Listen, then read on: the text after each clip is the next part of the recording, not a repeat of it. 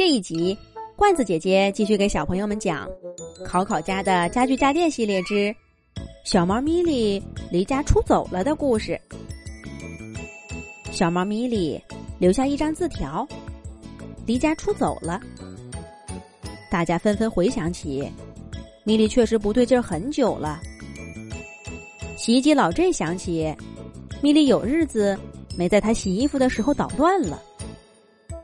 窗帘小帘子说：“米莉很久都没有扒拉过他身上的小珠子。”小床暖暖也有很长时间没跟米莉亲密接触过。最能跟米莉吵吵闹闹的小六也发现，米莉并不是从昨天晚上开始不理他，而是很多天都不理他了。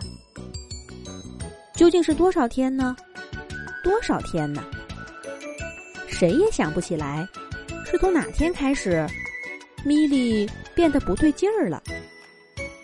最后呀，还是电脑匆匆在自己桌面上找到一张照片，那是一个月之前座谈会上拍的。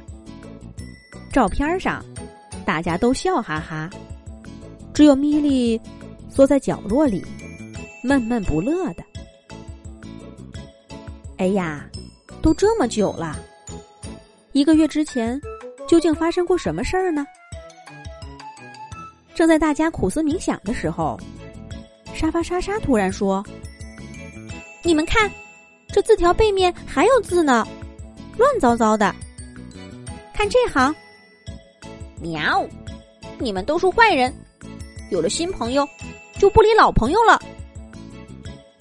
再看这行，哼！我说了个笑话。”也没人理我，我再也不说了。米莉什么时候给我们说笑话了？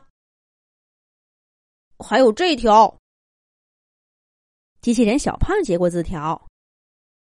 没想到小六这个家伙这么没良心，以前跟我那么好，有了新朋友，根本就不跟我说话了。米莉的每一句话都提到了新朋友。这个新朋友说的是谁呢？滴哒滴滴哒哒哒哒滴哒滴滴哒哒哒，你们好呀！今天玩点什么呀？大家正想着，床头柜小东头顶上忽然传来一阵怪声。只见一只灰色小猫正在那儿手舞足蹈呢。啊，想起来了，一定是因为这个家伙。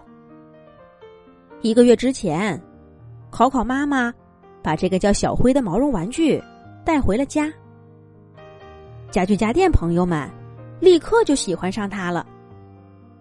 这个小猫毛绒玩具不但长得好看，还会唱歌，会讲故事，一下子就抢了小猫咪莉的风头。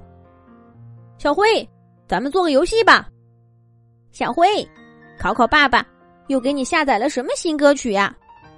小辉，你肚子里的故事真多，再讲一个吧。考考一家出门的日子，小辉给家具家电朋友们带来了许多的快乐，更成了大家午睡的好帮手。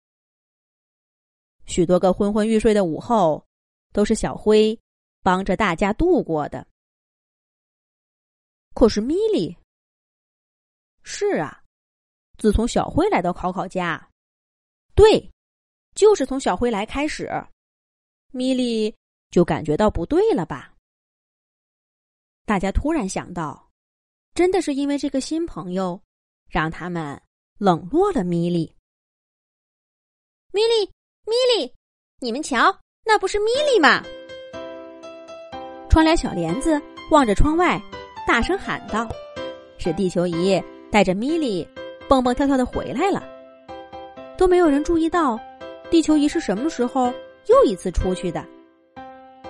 鞋柜臭臭打开门，让地球仪和米莉进来。迎接米莉的，首先是板凳小六一个大大的拥抱。紧接着，电视机老 K 播放了米莉最喜欢的电视节目。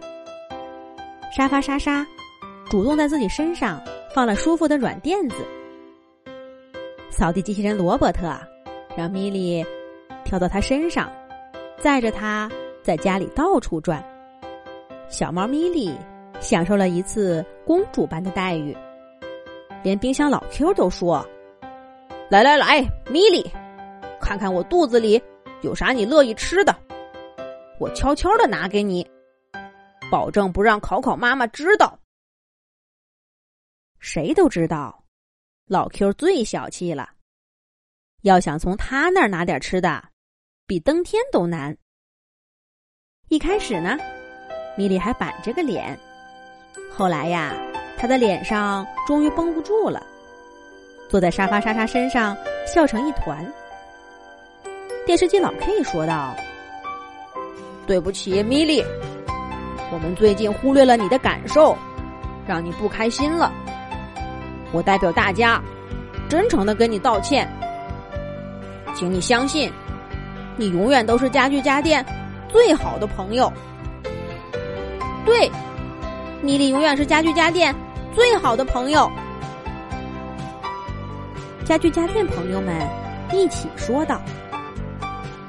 当天晚上，小猫咪莉被大家围在中间，睡得十分香甜。它终于又变成了那个开心的小猫咪咪。可是，地球仪这一次是在哪儿找到米莉的呢？小这家店朋友们问了他好几次，他都不肯说。这个呀，是他跟米莉的小秘密。